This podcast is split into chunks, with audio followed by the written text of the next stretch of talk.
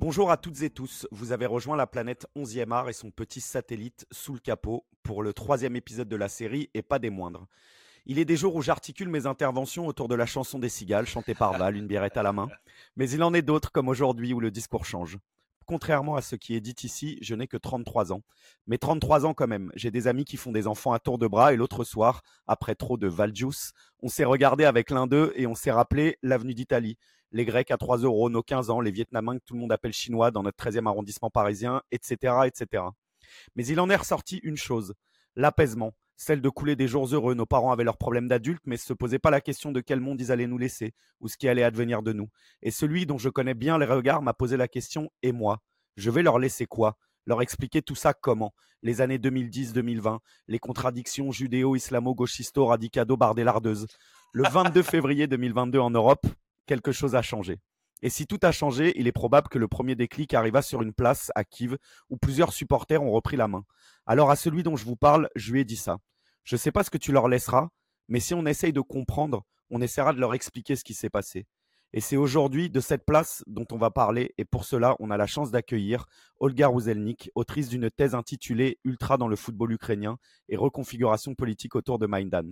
Bonjour Olga. Bonjour, bonjour. Rougelnik, ça c'est bien, ça c'est normalement. Oh, mais c'est pas grave parce que tout le monde. Alors, regarde, je vais, redire, je vais redire la phrase de manière plus officielle. On a la chance d'accueillir Olga Rougelnik, autrice d'une d'une thèse intitulée Ultra du football ukrainien et reconfiguration politique autour de Maïdan. Ouais, c'est un beau plaisir, à, plaisir à moi. Et moi, parce pourquoi pour Rougelnik bah, Honnêtement, ça c'est encore c'est mystère de notre famille si c'est le prénom ukrainien, oh, prénom, nom, de famille ukrainienne ou tchèque, mais rouge, rouge, normalement c'est un tchèque rose. Ok. Voilà. Et eh ben voilà, ah, bravo. Vous l'avez entendu ricaner à l'évocation de son nom. Il m'accompagne comme d'habitude. C'est Val. Comment ça va, Val? Écoute, ça va très bien. Bravo pour cette magnifique intro. Et je suis Tout en finesse, comme heureux d'avoir. Euh, bah oui, évidemment. Et je suis extrêmement content de, faire cette émission aujourd'hui parce que vraiment, c'est un sujet qu'on voulait faire depuis bien un an, un an et demi. On avait mmh. contacté Olga il y a longtemps. Et euh, je suis très content de pouvoir finalement faire cette émission qui s'annonce euh, ah très, très bien. Et ce moment est arrivé. Val, je te laisse nous parler du démarrage.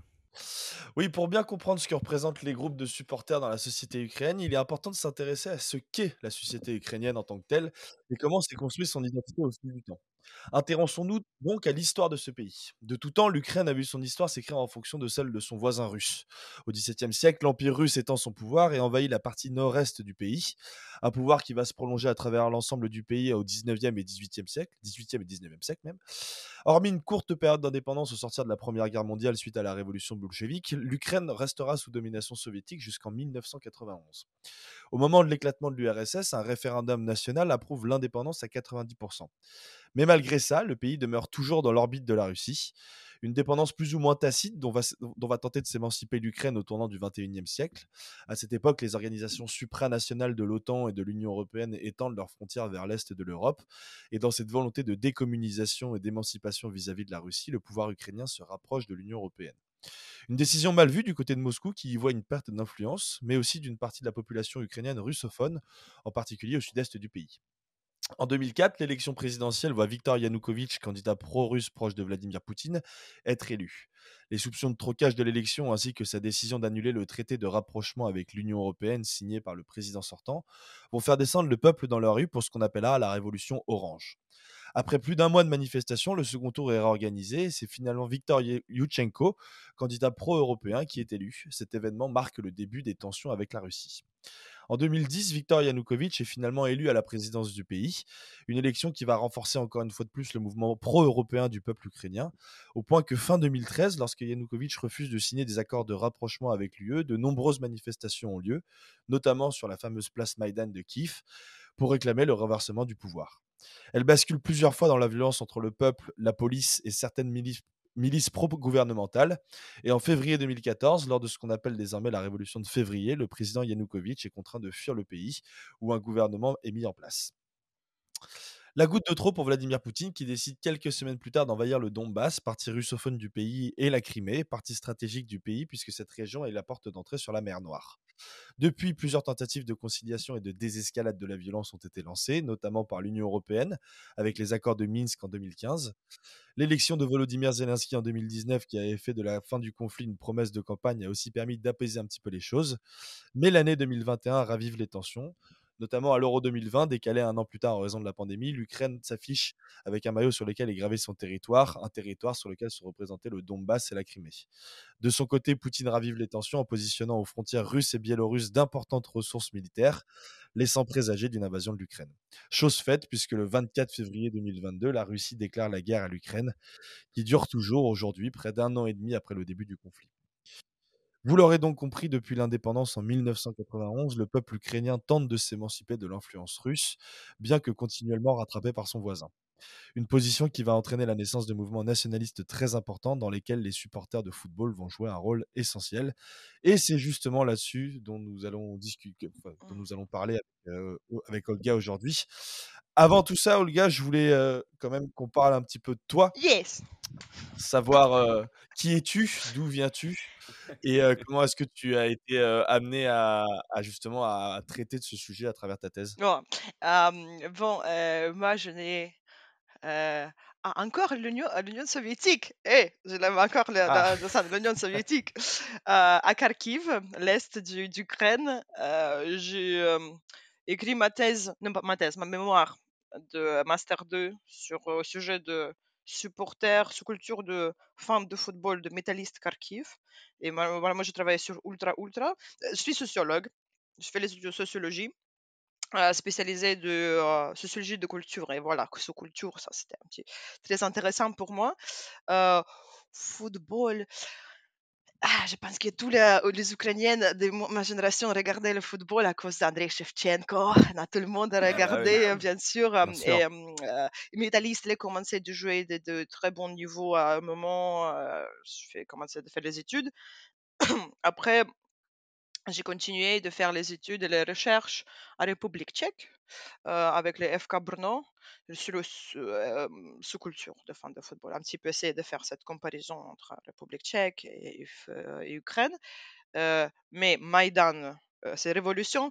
tu as dit révolution de février, c'est, on s'appelle c'est Maïdan, Maïdan ou Maïdan. Ça, c'est la révolution de 2013 ou 2014, parce qu'il y avait la révolution orange en 2004, c'est avec Yushchenko. Et après, c'est dix ans après, ça c'est Maïdan.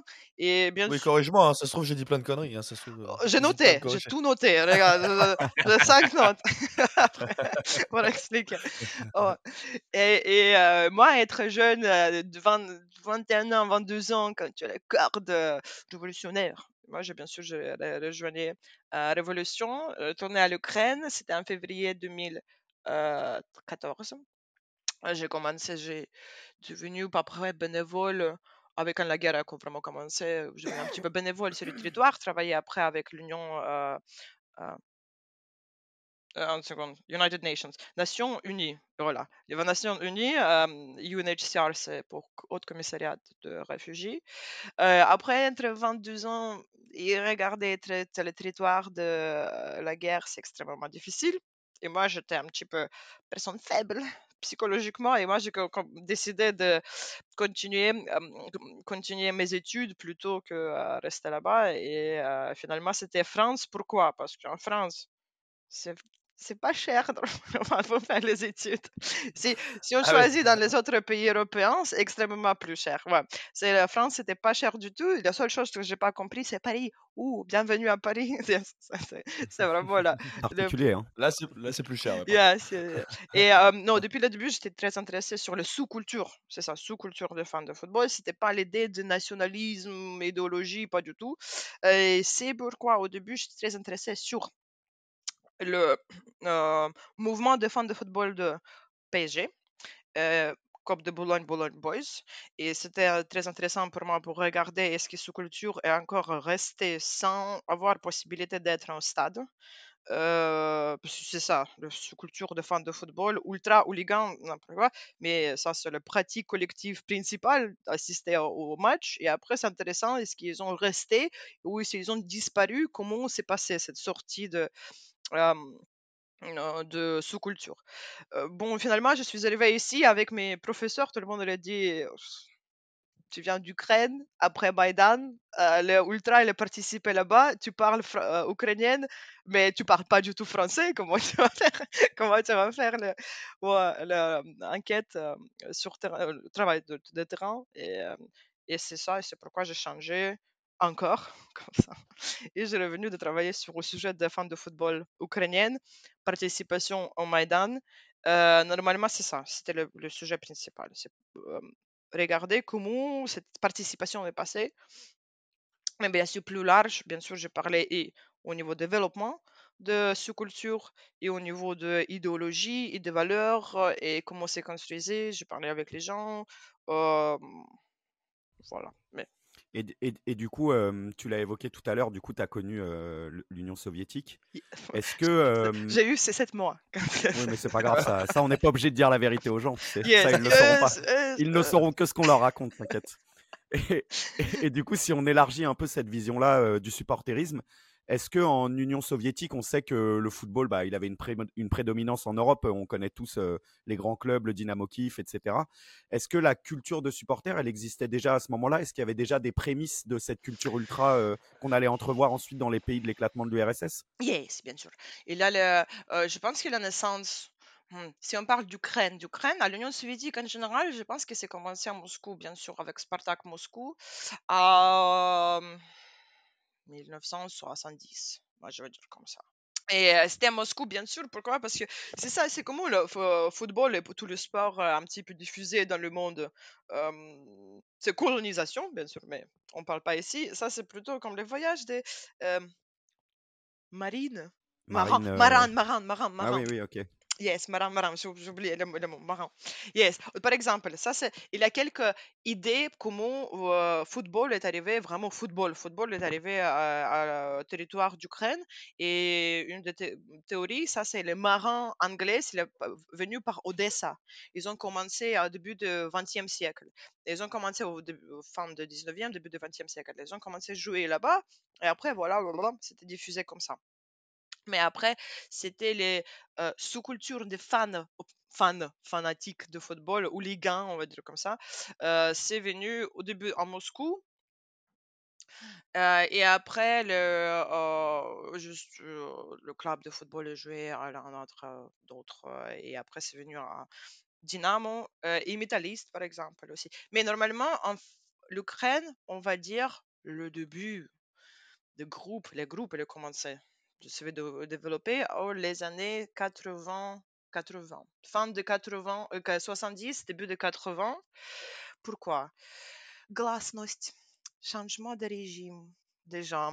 Un petit peu, euh, Gorbatchev, était là-bas, euh, début de perestroïka. Perestroïka, il était un petit peu après. Ouais, juste pour info, la, la perestroïka et la, et, la, et la politique de la glasnost, c'est des politiques de libéralisation économique, politique, culturelle euh, qu'a mis en place justement euh, Gorbatchev, euh, à la fin des années 90, qui était donc le président de l'URSS.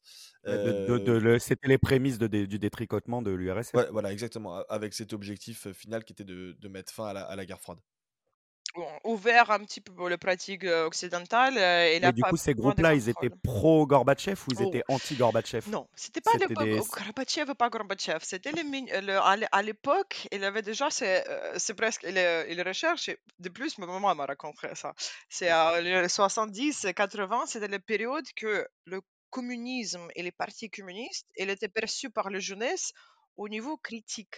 Et il avait beaucoup de, comment ça s'appelle, les blagues, qui est construisait même, il y a la culture de, on s'appelle, soviétique anecdote. Ouais, c'est l'anecdote, c'est-à-dire les blagues au sujet de parti communiste. C'est-à-dire, la, mmh, perception du communisme d'État, il est devenu un petit peu sarcastique par la jeunesse. Il y a beaucoup de sous-cultures qui étaient commencé à être critiques Mmh, avec les vues critiquées, non, critiques envers le, régime. Et ce culture, euh, fan de football était aussi comme ça. C'était un petit peu ridiculisé. Ils ont ridiculisé les partis communistes. Euh, ridiculisé les supporters communistes qui étaient parce que normalement à l'époque aussi il y avait les euh, euh, non, comme ça, ça c'est organisation de jeunesse communistique, et même ils ont organisé les supporters aller au stade ou aller à, un match à l'extérieur, euh, dans le bus, tout ça. Et euh, beaucoup de fans de football de première génération, je parlais avec eux, à l'Ukraine et ils ont dit que le but, il était ridiculiser ces jeunesses de Komsomol ou un petit peu ou quelque chose comme ouais, c'est les jeunesses du Parti communiste. Hein, yes, yes, yes, un petit peu insulté, ridiculisé. C'était pas, c'est-à-dire a priori ils étaient contre, mais pas par contre contre Gorbatchev en particulier, c'est juste contre les partis communistes, les soviets, mmh, tout ça, c'était, contre le régime. Parce que c'était, le, imaginez, le régime communistique, soviétique, il était contre le sous-culture comme ça. C'est les sous-cultures occidentales. C'est les sous-cultures avec, avec, le pratique un petit peu violente qui est partagée avec eux. C'est contre anti-soviétique a priori. Et bien sûr, le pays, l'État, il était contre ces sous-cultures. Les sous-cultures étaient contre l'État. Mais pas ouvertement. À ce moment, c'était pas ouvertement. C'était un petit peu. justement, ouais, t'en parles un petit peu dans ta thèse. En fait, au moment où, où, les premiers groupes commencent à se former, à recruter de plus en plus de membres dans, dans, leur groupe de supporters, c'est à ce moment-là que l'URSS éclate.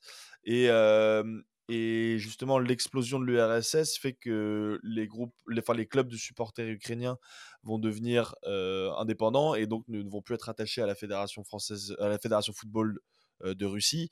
Et, là, le championnat va littéralement perdre en, attractivité, puisque évidemment les clubs russes, qui sont des clubs très importants à l'époque, bah, vont se démarquer et, vont continuer à évoluer dans le championnat russe, alors que les, les clubs ukrainiens vont se retrouver seuls. Et du coup, il va y avoir une perte d'attractivité et aussi qui va se ressentir au niveau des supporters, qui vont plus ou moins quitter les groupes de supporters. Et ça va très clairement ralentir justement le développement du supporterisme en Ukraine. Mais aussi à l'Union soviétique, c'était pas la question idéologie nationalisme, c'était présent encore. Par exemple, il y avait l'Union anti-Moscou qui était à l'Ukraine et à Pays-Baltes. C'était l'union entre le club de football de Jalgiris, Vilnius, par exemple. et Lituanie. Lituanie, ouais, les différents pays baltes. Et, aussi à l'Ukraine, c'était Dynamo Kiev, Dnipro et Karpaty, je pense, c'était comme ça trois. c'était les soutiens de fans de football. Fans de football se soutenaient l'un d'autre si l'un de ces clubs il a joué contre Moscou. Et ils sont venus pour soutenir les fans de football, pour battre, bien sûr. Et ça, c'était contre Moscou, c'était bien sûr politisé parce que tout le monde détestait Moscou. Ça, c'était le, le, centre euh, de l'empire occupant, tout ça. Ils ont même aussi commencé à chanter les chansons ukrainienne dans la langue ukrainienne. Euh, ils ont commencé à utiliser même à fin des années 70, début 80, déjà le slogan patriotique ukrainien, déjà le slogan Slava Ukraine. Il y avait déjà les drapeaux ukrainiens qui commençaient à apparaître. À l'époque, c'était interdit les drapeaux ukrainiens. C'était que le drapeau de République soviétique. Mais c'est-à-dire, il y avait déjà présence de vue nationalistique, nationalistique. De plus, l'organisation nationaliste était très proche avec le football, comme maintenant, comme partout, honnêtement. C'était pas, c'est pas chose unique. Et est-ce qu'à l'inverse, les supporters de Moscou, ils se revendiquaient euh, pro-moscovite, euh, donc proches du pouvoir moscovite, ou bien ils jouaient ce rôle-là ou pas du tout? Après, je suis pas très euh, spécialiste de tout le club de Moscou, mais même entre les clubs de Moscou, il y a les rivalités énormes.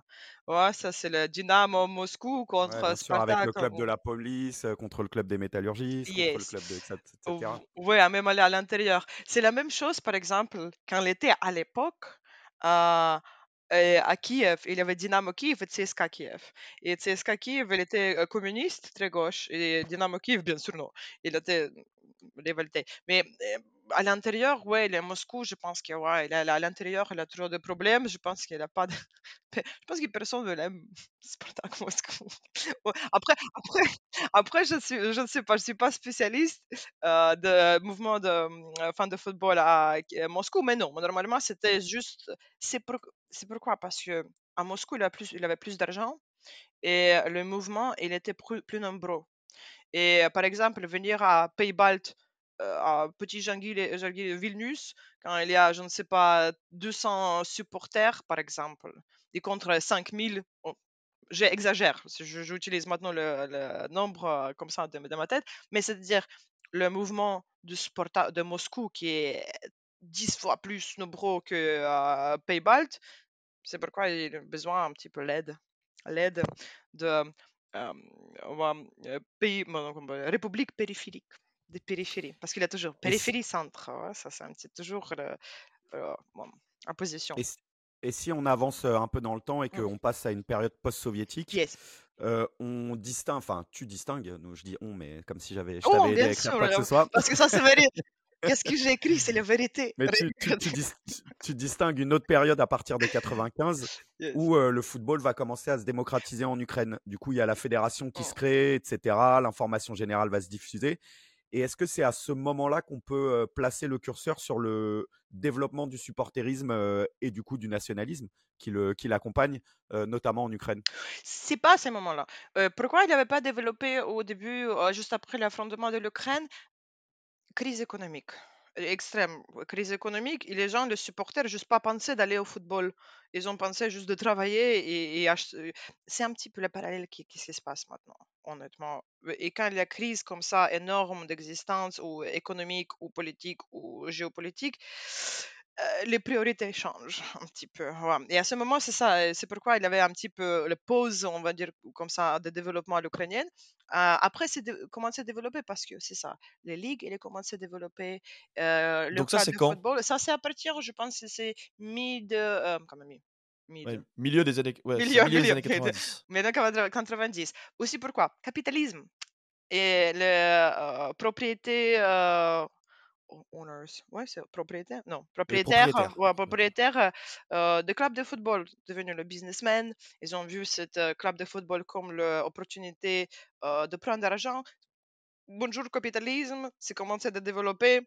Euh, les gens commençaient à voir le football juste ou peut-être voyager, regarder, vous souvenez, fin de 90, Dynamo Kiev commençait déjà à jouer à très bon niveau, Shevchenko, c'est ça. Ouais, et c'est commencé à se développer. C'était pas nationalisme. Mmh, à ce moment-là, c'était un petit peu chaotique au niveau de l'idéologie.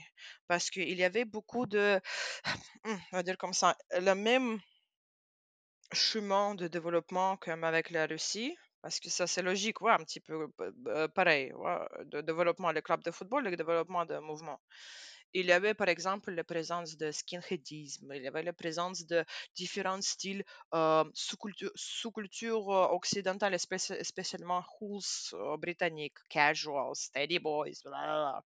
Et, ça. Et, en fait, ce que tu dis, c'est qu'avec le développement, la, la démocratisation de l'information, il y a beaucoup de groupes de supporters qui mmh. se sont inspirés de ce qui se passait dans d'autres pays européens, notamment en Angleterre, je pense, qui sont des pays qui sont beaucoup plus avancés sur les questions hooliganisme. Bien sûr, ouais, c'est comme reproduction, comme ça, auprès de vos cultures. Et oh, je pense qu'au début de 20, 21e, mmh, non, au début du 21e siècle, il y avait déjà un petit peu la différence entre l'Ukraine et la Russie. Parce qu'à Russie, encore pas spécialiste, je peux mentir, mais moi j'ai entendu, qu'il y a beaucoup de cette sous-culture Hools qui était très développée, skinheadisme qui était très développé. Pourquoi? Parce qu'il y a les circonstances particulières avec le, et spécialement à Moscou, ethno-nationalisme. Il y a les gens qui viennent de Caucase, il y a les gens qui, beaucoup de viennent de Caucase, il y a l'ethno-nationalisme qui vient à l'Ukraine, il n'y a pas de gens de... On n'en a pas beaucoup. À l'époque, on n'avait pas beaucoup d'immigration à l'Ukraine. On va dire comme ça. Qui va choisir de venir à l'Ukraine à ce moment-là? D'ailleurs, d'ailleurs, il y avait une immigration vietnamienne aussi. Euh, on parlait de ça euh, tout à l'heure, mais à Kharkiv, il y avait grande, grande immigration, mais ils n'ont pas été immigrantes et les immigrés euh, vietnamiens, ils sont ghettoisés. Ils ont choisi de ghettoiser à l'Ukraine. Il n'y avait pas ni, assimilation ni marginalisation, c'est ghettoisé. Ils ont les communautés tellement ghettoisées à l'Ukraine, ils ont son propre euh, arrondissement, pas arrondissement, mais comme district, un petit peu. Euh, ils ont propre magasin, ils ont propre tout ça. Il n'y pas même le. Ils ont minimé, euh, minimisé le contact entre société ukrainienne et vietnamienne. comme ça, les diasporas, diaspora vietnamienne. Il n'y avait pas vraiment de menaces comme ça. La seule menace qui a Ouais, c'est ça, parce que regardez, comment le nationalisme, ça c'est logique un petit peu de sciences politiques, de sociologie, comment le nationalisme développe, pourquoi le nationalisme augmente? S'il y a les menaces, les menaces à l'extérieur ou à l'intérieur.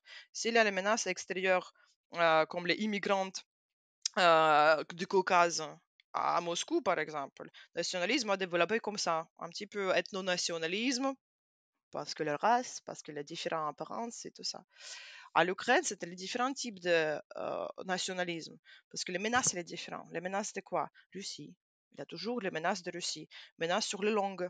Euh, et ça, c'est le nationalisme plutôt culturel, et pas ethno-nationalisme. C'est pourquoi tout le monde a dit Ah, euh, Ukrainiennes sont nazis, nationalistes. Yes, mais laquelle? Est-ce que c'est ethno? Ethno, c'est ethno-nationalisme ou nationalisme culturel? C'est la différence. Mais ouais, c'est intéressant parce que quand nous, on parle de, de nationalisme en France, c'est quelque chose qu'on associe beaucoup à, au racisme, à la xénophobie, et puis aussi à, quelque chose qui rapporte beaucoup à l'histoire. On parle beaucoup, par exemple, de, de retrouver la grandeur de la France. Enfin, mmh. on parle, c'est les, les, les, nationalistes en question mmh. évoquent souvent ces arguments-là. ce qu'il faut comprendre, ce que tu dis, c'est qu'en Ukraine, c'est pas du tout pareil et que le nationalisme prend des formes complètement différentes. Culturel. Ouais, ouais, ouais, c'est nationalisme culturel, plutôt, bien sûr.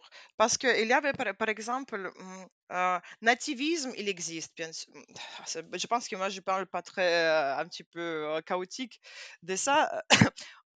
On va dire, je vais tuer un petit peu en avance, c'est-à-dire, début du 20 21e siècle, voilà, c'est l'idéologie qui commençait de, s'établir avec les nationalismes de vue d'extrême droite, mais lesquels les vues d'extrême droite? Parce qu'extrême droite en France, extrême droite en Pologne, extrême droite en Ukraine, c'est différent.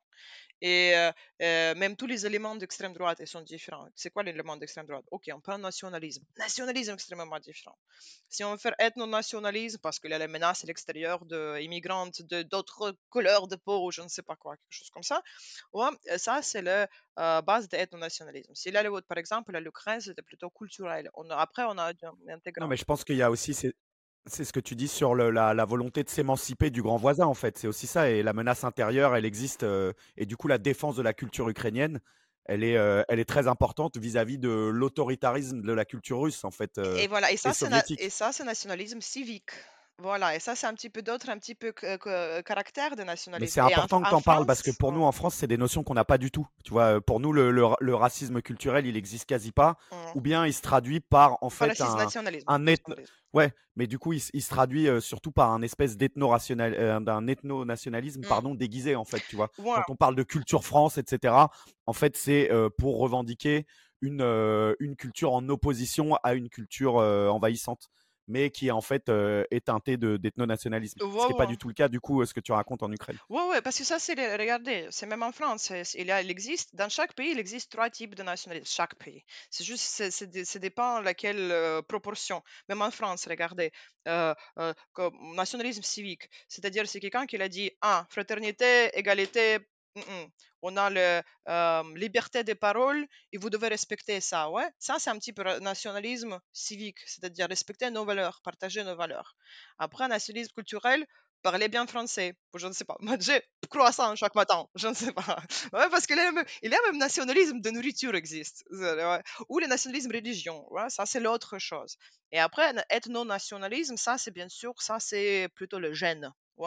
C'est un petit peu comment tu. C'est-à-dire, même si l'enfant il euh, grandi ici, mais les parents ils sont pas français, cet enfant c'est pas française. Mais par contre, nationalisme culturel c'est différent, c'est complètement différent. C'est-à-dire, si l'enfant était né des parents français, mais pas en France, c'est pas français. C'est-à-dire tu dois grandir à culture, par culture. Et je pense que moi, j'ai trouvé que euh, le nationalisme ukrainien, c'est plutôt culturel. Pourquoi? Parce qu'il y a les menaces sur la culture. C'est pas les euh, menaces de race, c'est pas les menaces de c'est les menaces culturelles énormes qui passent de voisins euh, d'Est. Et c'est pourquoi le nationalisme est développé comme ça, parce que le nationalisme, c'est réaction des menaces. Mais du toujours. Du coup, on, en vient à notre prochain chapitre et ce pourquoi on est là euh, principalement. Du coup, tu parlais de menace intérieure et du coup de réponse à cette menace, donc avec euh, cette, euh, ce, nationalisme particulier en Ukraine. Mm. Si, si, on va jusqu'en 2014, du coup, et qu'on arrive à, au point Maïdan, tu vois, qui a vraiment été l'espèce de point de bascule à ce moment-là, on a compris que du coup, c'était quelque chose qui avait été revendiqué pour la défense ukrainienne, etc. Quel est le rôle concret des supporters dans, ces événements-là? Énorme, énorme. ils ont joué le rôle important. Ils étaient très efficaces pendant la, euh, le, Mais aussi dans leur incarnation hein, culturelle, tu vois ce que je veux dire, c'est dans la représentation aussi de ce que c'est que la culture ukrainienne à ce moment-là. Et pour- pour- pourquoi? Parce qu'ils ont un petit peu. euh, euh, je vais commencer dès le début. Alors, euh, participation des fans de football, c'est pas juste unique à l'Ukraine. Ça, c'est aussi c'est passé à Turquie 2013 avec les Gaza, c'est passé aussi à Égypte, euh, Bien sûr, euh, au Maroc au aussi. Maroc aussi, ouais. Participation de fans de football. euh, Qu'est-ce qui c'est incroyable à ce moment-là? C'est ils ont s'uni, ils ont signé la trêve pour arrêter toute la rivalité entre les groupes de football et s'unir autour de futur euh, d'Ukraine. Je pense qu'ils ont utilisé ça comme ça. Et ça, c'est incroyable parce que normalement, il y a toujours l'opposition eux, euh, nous et eux. Ouais, toujours l'opposition. Et en f- football, il peut pas, et mouvement de fans de football, il peut pas exister sans cette opposition. Ouais, et après, ils ont, c'est ça, on ils ont un petit peu changé qu'est-ce que c'est nous, qu'est-ce que c'est eux. Et après, nous, c'est nous, tous les fans de football, les, les Ukrainiens, les vrais et eux, et c'est eux qui essayer de détruire notre pays pour euh, encore devenir l'Union soviétique, tout ça. Et ils ont devenu, est devenu extrêmement efficaces. Pourquoi? Et Expérience de participation de pratiques collectives violentes. Il y a encore, je vais faire un petit peu comme l'enseignante de sciences politiques, il y a le Charles Tilly. Ça, c'est le politologue. Il a écrit sur les différents types de euh, pratiques politiques, euh, pratiques violentes collectives. Et il y a les euh, différents caractères de pratiques violentes collectives. Et par exemple, il y a le, type de pratique violente qui s'appelle euh, violent rituals, rituels violents. Et ça, c'est quelque chose qui est présent dans la sous-culture de fans de football. Il y a toujours l'expérience de faire les combats entre les fans de football ou contre le police ou les classes, tout ça. Ils ont déjà l'expérience. Ils sont venus en, révolution, en, manifestation, comme pas juste à l'Ukraine, mais partout. Ils sont prêts à se battre. Pourquoi? Parce ont Ça, c'est ce que tu appelles le capital combattant, c'est ça? Exactement. Et ça, c'est construit le capital combattant, c'est cette capacité de combattre mieux que babouchka à côté. Ouais, ouais, comme ça, c'est ça. Ou quelqu'un qui est étudiant, qui fait les études chaque jour, il est venu là-bas, et, euh, il a les polices qui commencent à attaquer. Ouais, c'est les différentes capacités. Le capital combattant, parmi les ultras, tellement mieux. Ils sont devenus tellement efficaces. Mais par contre, le caractère de pratique collective violente change. Parce que si, si là-bas, elle était pratique, euh, rituel, ouais, tu ritualisé. Ici, c'est comme Charles Steele, il s'appelle ça, euh, euh, euh, non, dis. Ouais, maintenant, disrupt, disruption. Non, non, non, non, non, non, non. Ça, c'est. eh, j'ai oublié. Aïe. parce que ça, c'est les coordinated distractions. Encore. Ça, c'est ça, être avoir de- Ça, c'est négociation rompue. Voilà. Voilà. Voilà. Yes, yes. Broken negotiations. Ça, c'est le caractère de violence collective pendant les manifestations. C'est-à-dire, c'était pas prévu. C'était pas. Il n'y a pas de scénario d'attaque, mais c'est juste ce qui se passe ici maintenant parce qu'il y a le clash. ouais, c'est ça, entre le deux camps. Euh, ils ont participé là-bas aussi. Et, euh, et c'était pour eux, c'était plus facile de participer dans ce pratique à cause du capital. Et c'était partout, partout, Donc ils avaient un vrai rôle de défense concrète en fait. concrète. Et vraiment avec concret quoi. ouais, méthode musclée. Encore, comme pas juste à l'Ukraine, mais dans tous les pays. C'est pourquoi le fan de football, euh, le moi je dis fan de football parce que je distingue supporter et fan. Ouais, pour moi, supporter, c'est juste l'audience institutionnelle qui vient regarder le stade, euh, au stade et regarder les matchs de football. Et fan, ça, c'est sous-culture. C'est marrant parce que tu sais qu'en France ce serait plutôt l'inverse. On verrait plutôt le fan comme un consommateur et le supporter comme euh, quelqu'un de plus engagé. Et a, euh, ouais, en anglais, a l'ukrainien et le russe, c'est différent. C'est à l'inverse. C'est c'est- c'est Ah ouais. vraiment, Bon, euh, après c'est des perceptions linguistiques, hein, c'est pas euh, Il n'y a pas de règle quoi. Ouais, c'est ça, c'est juste pour maintenant expliquer qu'est-ce qu'exactement je parle. Je parle de fan comme sous-culture, ce groupe. Et parce qu'ils ont participé tellement de manière efficace dans la révolution, ils ont commencé. oh, C'est ça que j'essaie de pousser cette idée, pour ça pousser, développer cette idée, que la perception des fans de football changeait.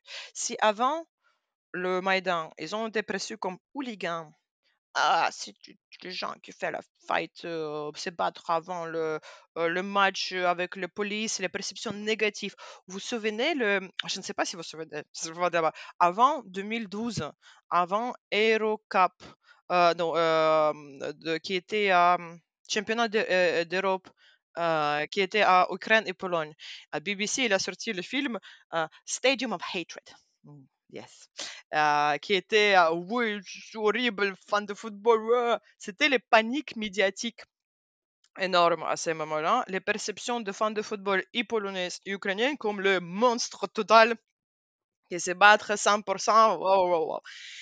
Mais avec cette participation en Maïdan et d'être tellement efficace au Maïdan, on protégeait les gens, on participait dans cette euh, méthode musclée, ils ont vraiment devenu, perception de fan de football changé. Si et moi j'ai regardé, j'ai essayé d'analyser le présentation en médias de fans de football, de supporters, elle est devenue très positive. Héros du Maïdan, les ultras et protéger l'avenir le, euh, d'Ukraine, très positif. Perception commence, à changer. Et après, c'est ça, quand, euh, encore en sociologie, c'est vraiment comme ça sociologique, c'est qui commence à produire et reproduire nation, nation, non, identité nationale. Voilà, construction, construction d'identité nationale. C'est les gens qui, et les héros, c'est des gens qui sont un petit peu héroïsés dans la société. Et les fans de football étaient devenus ces gens qui sont devenus très autoritaires. Euh, pas par tout le monde, mais ouais, mais je pense que même au moins un petit peu les gens qui aiment le football, par exemple.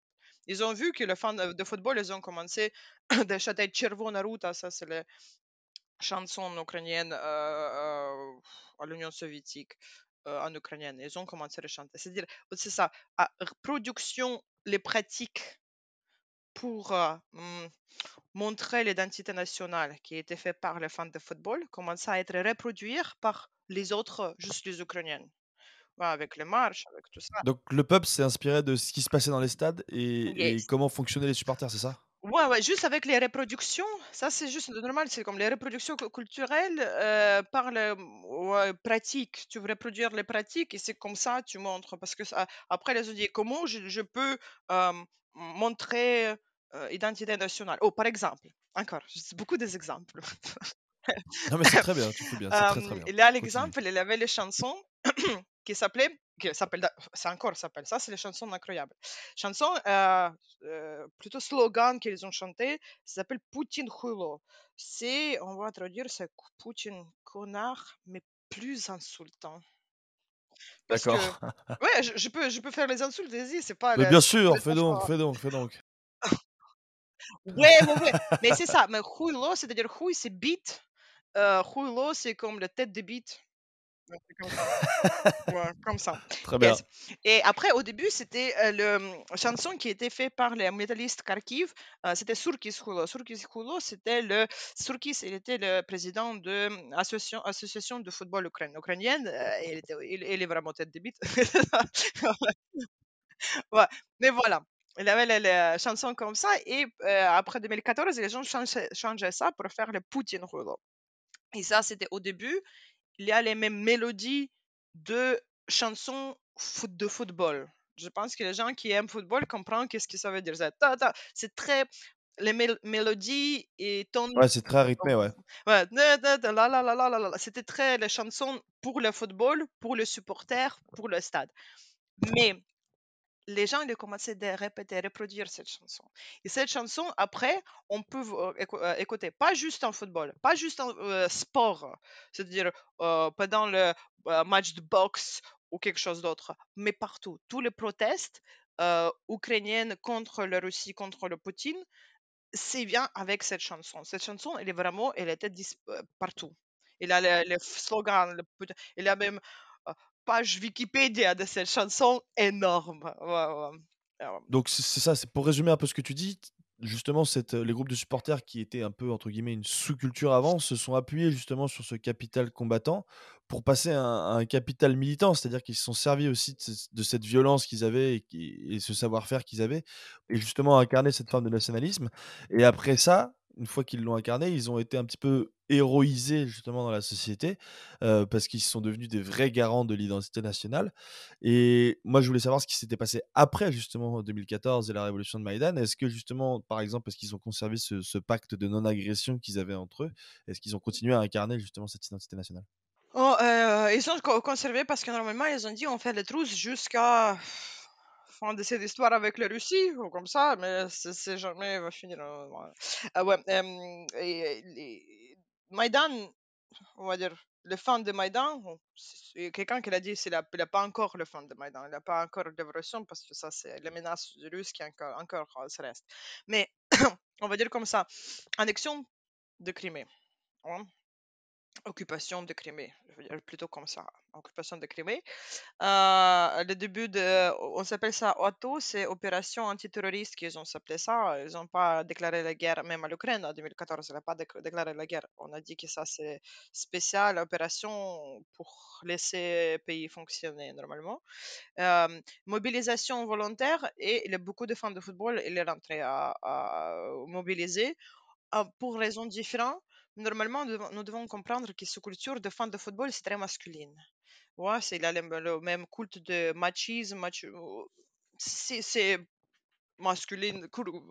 C'est sous culture masculine, avec les, les va- valeurs euh, très masculines et mobilisation, participation à la, guerre. Ça, c'est quelque chose qui est évident pour eux.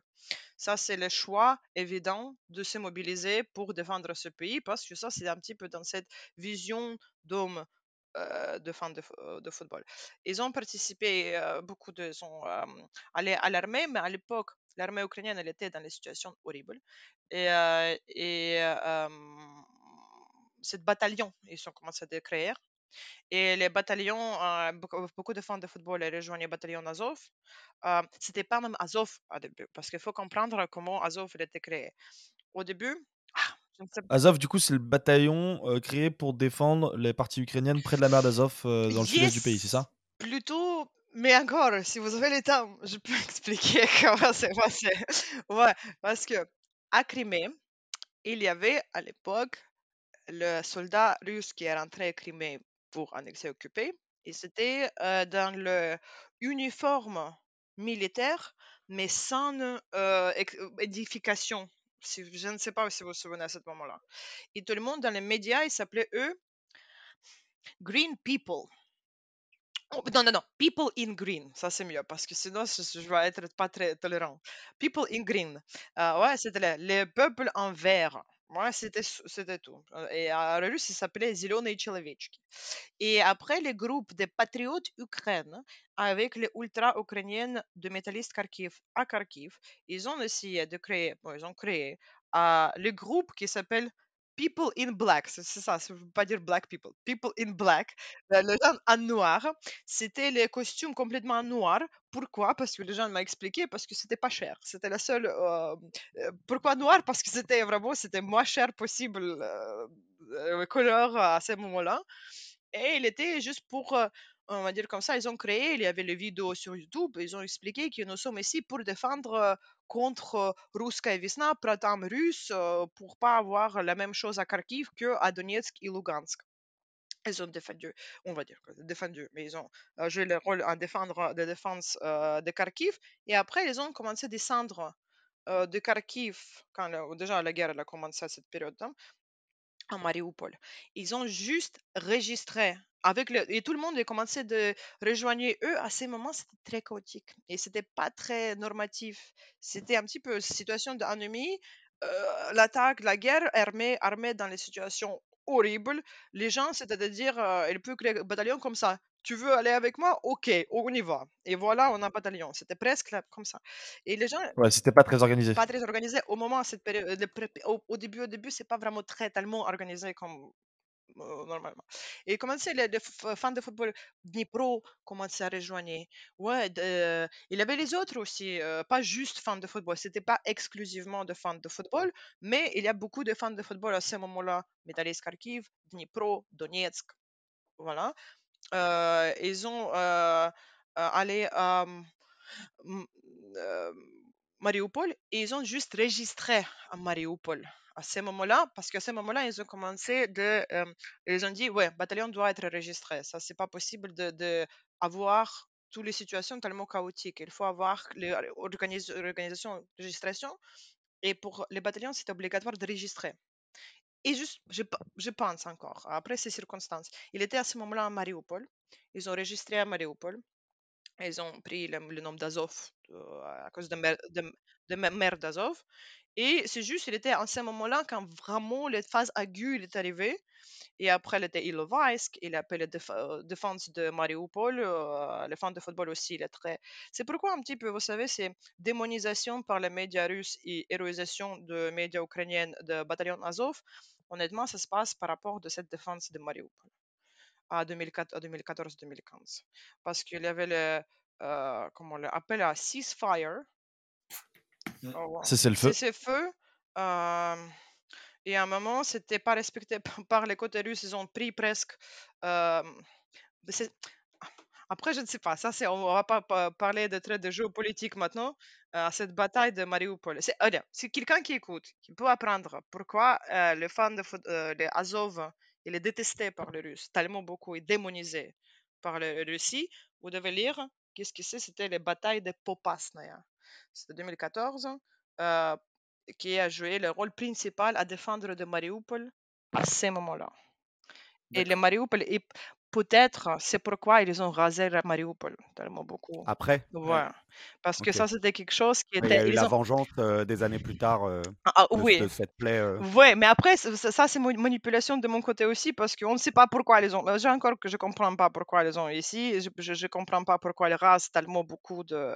Et, et- Après, je te rassure, Olga, nous, on a pris le parti d'inviter une, euh, une thésarde ukrainienne, donc tu peux prendre le parti que tu veux. On, on l'assume à 100%. rasé complètement. Ouais, ouais, mais c'est mais c'est- ouais, ouais, parce que vous savez, c'est difficile à comprendre les logiques de l'armée russe, euh, c'est difficile à comprendre, mais il a l'un de l'idée pourquoi c'est c'est c'est passé Non, comme mais ça c'est avec intéressant. Il y a Mariupol. peut-être eu une vengeance et une vexation, euh, du coup. euh. Ouais, parce qu'ils ont Et c'est vrai que d'ailleurs, ce, bataillon Azov, il est toujours euh, très actif aujourd'hui. Est-ce qu'il Yes. est toujours constitué d'anciens euh, fans de football ou? Beaucoup, beaucoup. Il y a beaucoup de fans de football ancien, mais euh, c'est ça, nous devons un petit peu comprendre qu'est-ce qui Il y a les euh, fans de football, ils sont les gens jeunes.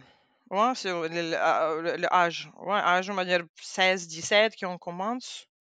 Euh, 20, tututu, et ça c'est fini à 35, c'est plutôt fini. Parce qu'il a les familles, c'est vraiment jeunesse. Et le, au bataillon aussi, il y a le aux carrières militaires. Ouais, c'est pas, tu peux pas être membre de bataillon depuis toujours. Ouais, normalement, ils ont fait quelques-uns. De plus aussi, c'est le caractère, tu, voilà, la guerre tout le temps. Quelques-uns, et après, tu deviens le juste vétéran, ouais, comme ça, le vétéran de choses mil- militaires. Et moi, quand j'ai parlé, par exemple, moi, j'ai fait mes enquêtes de terrain. 2015, 2016-2018. Et à ce moment-là, il y avait beaucoup de fans de football qui étaient les membres de, de cette bataillon. Mais encore pendant juste 3-4 ans. Et après, ils sont devenus juste le ouais, vétéran. Quand la guerre elle a commencé, euh, l'invasion, c'est euh, à grande échelle. En 2022, par exemple, le vétéran d'Azov, il a créé l'autre bataillon. Il n'est pas rejoint Azov directement parce que l'Azov, il est très sélectif par rapport aux combattants. Les combattants, ils sont jeunes, ils sont très... C'est pas les... Après, il il a des différents, mais ils sont très, très sélectifs par rapport à ce que tu veux. non. Euh, il y a aussi le ba- ba- Azov euh, Mariupol, qui est la euh, grande unité. Ouais, après, les, les, Azov, euh, Azov Kiev, par exemple, aussi. Il avait les Kiev, il avait un de supporters qui, qui euh, fan de football qui participait dans. Ouais, mon, Mais en fait, ça, du coup, si on, te, si- on te comprend bien, du coup, les supporters, ils incarnent euh, de toute façon un côté euh, virilité et combatif qui, du coup, se retrouve de fait dans les bataillons de guerre aujourd'hui. Ouais, mais c'est ça. mais Je, je- ouais, il y avait les et, et vétérans de bataillon de Azov, ils ont créé l'autre bataillon. Et par exemple, il y a le bataillon qui s'appelle Kraken, Kraken qui est Ouais, bataillon avec leur logo, euh, la pieuvre, etc. Yes, et ça, ça, c'est l'ancien combattant d'Azov. Et ça, c'est l'ancien des combattants, euh, c'est les combattants d'Azov qui est, majorité de eux, ils, sont euh, supporters de métallistes, de Dnipro par exemple. Euh, il y a le, euh, un des commandants de cette Kraken, ça c'est l'ancien supporter de Metallist Kharkiv qui a créé les chansons Poutine Huilo, par exemple. petit, petit anecdote, petit anecdote pour vous. Voilà. Et il y a le Dynamo Kiev, il y a beaucoup, beaucoup, beaucoup supporter, ancien supporter. Après, ils ont dit, est-ce que tu peux être toujours ancien supporter? Si tu es ultra, tu es ultra pour toujours, tu juste participes pas dans la pratique collective d'ultra maintenant au football parce que là, la guerre. Mais il y a beaucoup d'ultras qui est euh, à Kraken, par exemple, qui étaient anciens combattants de fans de football, euh, de, de et si, Et si on reprend du coup euh, ce bataillon Kraken, moi je le connais par exemple à titre personnel parce que j'ai vu qu'il y avait des, des hooligans lyonnais mmh. qui sont très marqués à l'extrême droite, qui sont partis du coup en Ukraine combattre avec le bataillon Kraken, etc. C'était lyonnais, toulousain et parisien, je crois, si je dis pas de bêtises. Moi, j'ai attendu ça, j'ai attendu ça, mais j'ai pas vu. C'est ça, moi j'ai attendu Moi, j'ai vu des vidéos de gars qui sont connus dans le milieu, qui mm. sont affichés euh, là-dessus. Enfin, oh. Moi, j'ai vu des. il y avait un article dans l'équipe. Ouais. Avoir, euh, ouais, ouais, j'ai attendu. Il avoir d'autres. Je pense qu'ils se. Pourquoi est-ce que. J'ai parlé. C'est moi, j'ai parlé avec l'équipe par rapport de ça.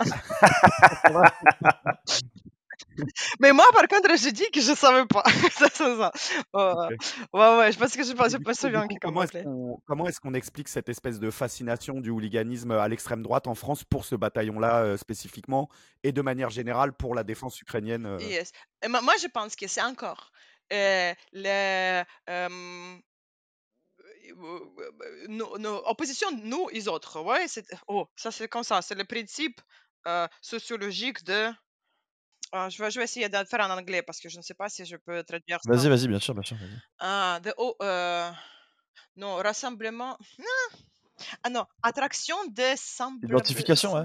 Identification. Attraction euh, of the... Attiré par ses, par ses semblables. Wow, attraction en fait, des semblables. Si je te pose la question, Pour... si je te pose la question, c'est parce que on sait qu'à l'extrême droite, il y a beaucoup d'ingérence russe dans les partis d'extrême droite français.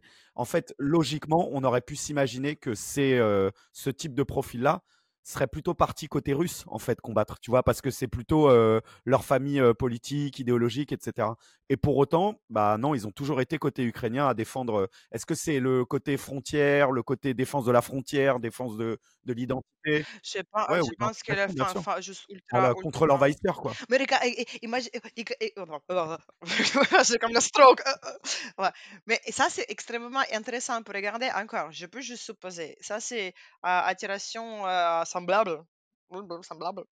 Euh, ouais, t'inquiète, on l'a, l'a. ouais. Euh, ouais. Mais après, c'est vraiment c'est extrêmement intéressant de regarder qui se tient euh, des idéologies extrêmes en France, qui se tient en Russie, qui se tient en Ukraine. Ou, pas le soutien, mais plutôt pro-russe, plutôt pro-ukrainienne. Regardez, extrême gauche, extrême, extrême gauche, ils sont plutôt pour le russe.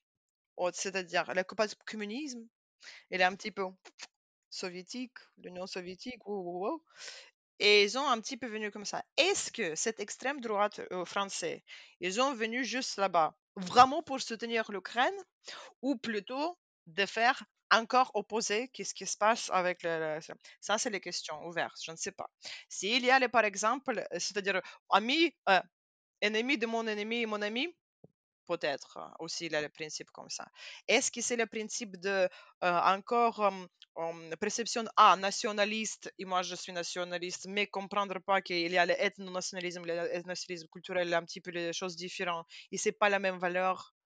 Euh, c'est juste on utilise la même notion aussi c'est possible mais moi je pense que ça c'est pas plutôt la euh, réalité ukrainienne c'est plutôt la réalité politique française qui est tellement opposition entre extrême gauche et extrême droite, sans comprendre qu'ils sont très proches l'un d'autre. un petit peu, si on parle de théorie de chemin, euh, de, comment ça s'appelle mmh, Je comprends. Euh, le, de... le, le, fer à cheval. Le fer, à, cheval. yes, yes, yes, yes, yes. C'est ça. Moi, je pense que c'est juste, c'est juste comme ça, parce que euh, ouais, c'est plutôt en réflexion, euh, il reflète les positions, opposition en France que vraiment soutien, soutien, soutien, comme ça. Moi, j'avais une question justement. On, disait tout à l'heure que le, nationalisme ukrainien était très culturel. C'est d'ailleurs peut-être pour ça qu'un homme comme Volodymyr Zelensky a réussi à être élu président, parce qu'on sait que c'est un, ancien acteur voilà, qui représente aussi la culture ukrainienne. Est-ce que c'est possible que dans les années à venir, ou peut-être que ça a déjà arrivé, je ne sais pas, il y ait justement des gens issus de, groupes de supporters qui font aujourd'hui partie du mouvement du nationalisme culturel ukrainien, qui émergent dans la société et qui créent un groupe politique voilà, qui récolterait des votes, etc. C'est possible, c'est extrêmement possible. Regardez ex-Yougoslavie, regardez Serbie. Bien, sûr, c'est très, très possible. En Pologne aussi, il y a beaucoup de mmh. partis de, dans, dans, dans le parti à droite. Il y a beaucoup de représentants anciens hooligans. Oui, ouais, ça c'est très, très possible. Honnêtement, quand j'essaie d'expliquer aussi, ça c'est être capital combattant, capital militante et militaire, pu contribuer après la participation à la guerre c'est pourquoi peut-être en parallèle avec Yougoslavie, ex-Yougoslavie, c'est plus bien, plus bien. Pourquoi? Parce que la participation à la guerre et créer cette capitale militaire. Ou même en France, regardez, Deuxième Guerre mondiale, quelqu'un qui était à, l'opposition, euh, résistance ouais, après la Deuxième Guerre mondiale. Oui, que avoir avec cette capitale de résistance combattant opposition, après vous pouvez être élu dans les politiques. Ouais, ça, c'est un petit peu cette conversion de résistance. Oui, donc en fait, de supporter, on devient soldat, qui deviendra ensuite homme politique. Yes, parce que c'est ça, ça, par ce chemin d'être après le militaire, avoir cette capitale combattant militaire, c'est mieux, c'est plus facile après de convertir à capitale politique. Et, à l'Ukraine, encore, ça c'est prédiction. On va voir qu'est-ce qui se va passer après la guerre, mais c'est vraiment extrêmement possible d'avoir la force politique, les partis politiques qui va se fonder sur, les bataillons, sur les soldats, sur les héros de la guerre. Extrêmement possible. Il y avait déjà les tentatives avant en Ukraine. Ils ont fait ça. Euh, c'était les bataillons Azov. Après, les anciens combattants des bataillons Azov, ils ont formé le groupe civique comme ça National Corpus, Corpus National, qui après, ils ont créé le parti, nation, euh, parti politique Corpus National. Corp national, corpus. Mais ils ont dit corpus national plutôt. Corps national, corpus national. Je ne sais pas comment il faut traduire mieux. Corpus comme, corps. Euh, et euh, il avait le Biletsky, c'était l'ancien aussi, il était le leader de Patriots d'Ukraine. Après, il était à bataillon Azov et c'est vraiment autorité charismatique par Max Weber. Vous savez, était très, comme ça, il très bonne figure. Ils ont créé cette parti politique. Ils ont commencé à essayer de rentrer euh, à euh, politique, les vies politiques ukrainiennes, avec le rassembler, le show. Il y avait vraiment presque classique extrême droite. Euh, ben, droite, extrême droite, ça dépend. C'est extrême droite, mais avec le, nationalisme culturel, c'est ça. Il n'y avait pas de il n'y a pas de racisme tellement beaucoup présent. C'est pas ethno-nationalisme, c'est plutôt culturel. Ouais. Et civique aussi. Mais très conservateur, très conservateur. Ils ont essayé de rentrer à la politique. Ils ont, euh, après, euh, compris l'élection 2018, je pense que c'était l'élection 2018 par là, au 17-18, euh, au Parlement, ils ont uni trois partis extrême droite, radicales. Ils ont uni pour participer à l'élection. Ils n'ont même pas passé 3%. Ah échec total. Euh c'est pour eux. C'est pourquoi, et après, il y a cette idée qu'ils ont dit Ukraine et le nazi, nazisme. Il a dit tous les trois grands partis politiques radicaux, ils unis pour participer et ils n'ont même pas passé 3,5% euh, pour aller. Ils n'ont pas élu du tout. Du tout. Et c'est-à-dire que c'était pas au moment, bon moment, je pense. C'est ça. Après la guerre, peut-être ça c'est différent parce que ça c'est la Ouais, ça ressemble plus à ça. Avec la le, grande le, guerre. le, chemin qu'on a dit tout à l'heure. Ouais, parce que la guerre avant c'était très juste limité à les territoires. Les gens qui et l'Ukraine est assez grand. Pour l'Ukraine qui habite à l'ouest du pays, la guerre est loin. C'est pareil comme. Ouais, c'est plus grand que la France en termes de superficie. Ouais, ouais, ouais. C'est tellement loin. Maintenant, c'est la guerre grand, grande échelle. Tout le monde comprend qu'est-ce que c'est. Tout le monde a souffert de ça. Et ça, c'est un petit peu ouais, différent. On va voir. On ne sait pas qu'est-ce qui va passer. Ça, c'est juste prédiction. Et toujours, c'est pas très bien chose de faire la prédiction pour la future parce que ça, c'est jamais marche. Olga, l'heure le, le, avance en même temps que les prédictions. Euh, on, a, on a une, euh, moi j'ai quand même une question euh, qui, qui, pourrait paraître un peu tabou, Mais on sait que certains Ukrainiens ont soutenu les Russes dans le Donbass, etc. Est-ce que parmi eux, on a trouvé aussi des hooligans proches des Russes qui auraient pu, ou bien des fans de foot qui auraient pu se rallier à, une?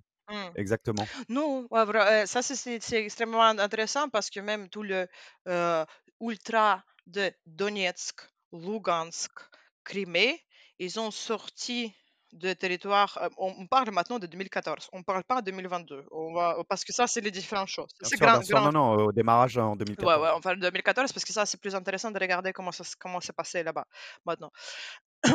ils ont sorti de territoire, euh, ils ont, oui, il y avait beaucoup de marches pour, euh, pour euh, Ukraine unie, à l'Ukraine à ce moment-là, participation avec les ultras de Donetsk, de c'était, ils ont même à l'époque, avant euh, occupation, avant la guerre a commencé en 2014, pendant les Maïdan, tout le monde, tous les ultras de Crimée, tout ça, ils ont signé cette rêve.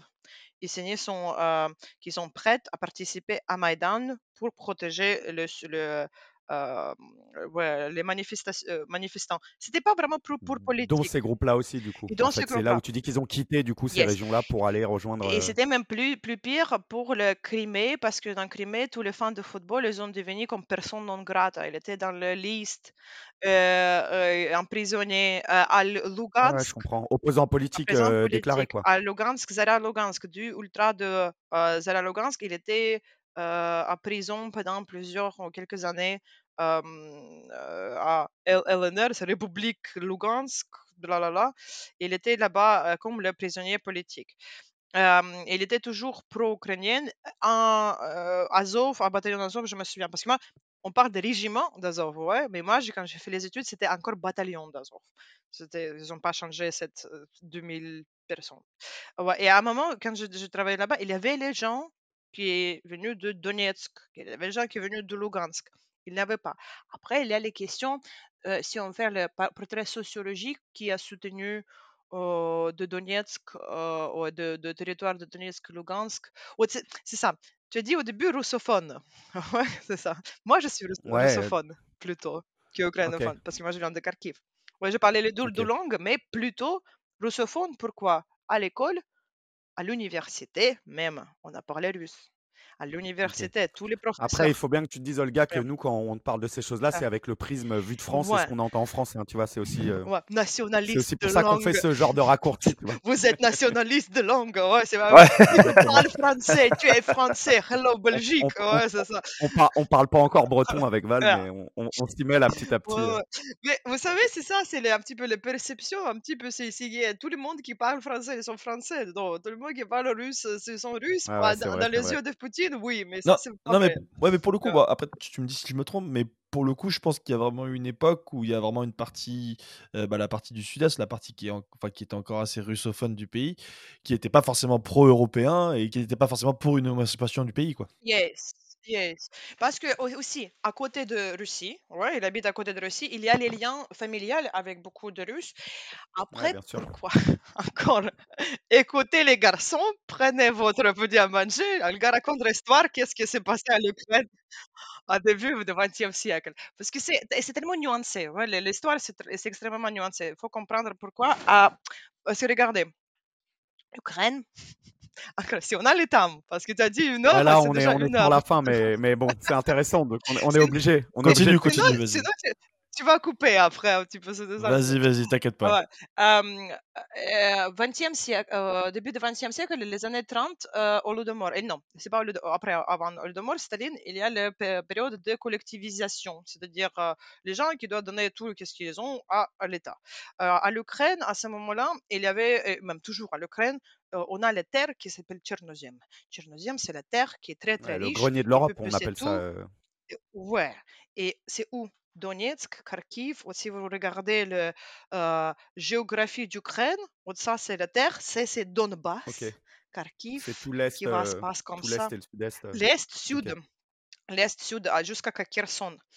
Et euh, l'Ukrainienne, le paysan d'Ukraine, elle était contre cette collectivisation. Et après, l'un des moyennes méthodes pour forcer les gens de collectiviser, c'était quoi? Famine. Famine artificielle, on s'appelle ça Holodomor, pendant les Staline. Euh, on ne sait pas même combien de gens qui étaient morts. Pour dire euh, chose personnel, même dans mon famille, il y était les gens qui étaient morts pendant le Holodomor, les enfants. Euh, et les sœurs de ma grand-mère, elle était morte parce que c'était Holodomor énorme, juste famine très très grave. Millions. Les, Entre, les millions. ouais, entre 2,5 millions et 5 millions. Ouais, après, il y avait beaucoup. On ne sait pas même combien, mais il y avait beaucoup.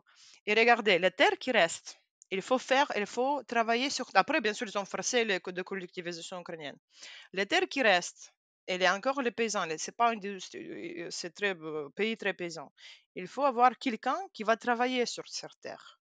Mais ils ont tué moitié des gens, Ah oui, moitié, ils majorité des ont gens euh, qui peuvent travailler. des, des Russes. euh, ok, je comprends. Ils ont Bah, tu vois, tu as bien fait de passer quelques minutes sur le sujet, du coup, pour, euh, pour Et expliquer après, ces choses-là et les liens euh, entre les deux voilà, régions. et après, c'est comme ça, ils parlent, le- le- il y a l'ethnie russe. Pourquoi il y a l'ethnie russe Et après, ils ont dit, pourquoi, par exemple, maintenant en Crimée, il y a ethnie russe à Crimée? Où il y a tatars de Crimée? Intéressant, ils ont où? Ah, Staline, hello, répression de, de Crimée des tatars. Ils ont juste pris aller à ou tuer ou à Sibir. Ils ont remplacé par, par les Russes. C'est pourquoi il y a les, euh, ils ont dit, ah ça c'est historiquement russe. Hmm, pourquoi? Ouais. Et ça se passe maintenant la même chose à Crimée. Depuis 2014, les Ukrainiens, ils ont parti, beaucoup de euh, euh, les résidents de Crimée pro-ukrainiennes, ils ont parti, ou ukrainiennes, ouais, ils ont parti. Crimée russe, il était aussi en répression. Ils ont été remplacés par, euh, par euh, les résidents russes.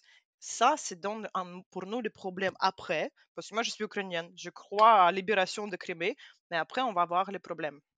Parce Ouais, que ouais, bien sûr. 2014, depuis 2014, il avait cet Ouais, remplacement. il y a des Russes qui, qui... Et Exactement. qu'est-ce qu'on va faire? Écoute, euh, Olga, euh, euh, tu sais, ce- cette émission de Sous le capot, euh, on l'aime particulièrement avec Val parce qu'elle nous permet de faire des liens entre, entre le foot et tout le reste. Yes.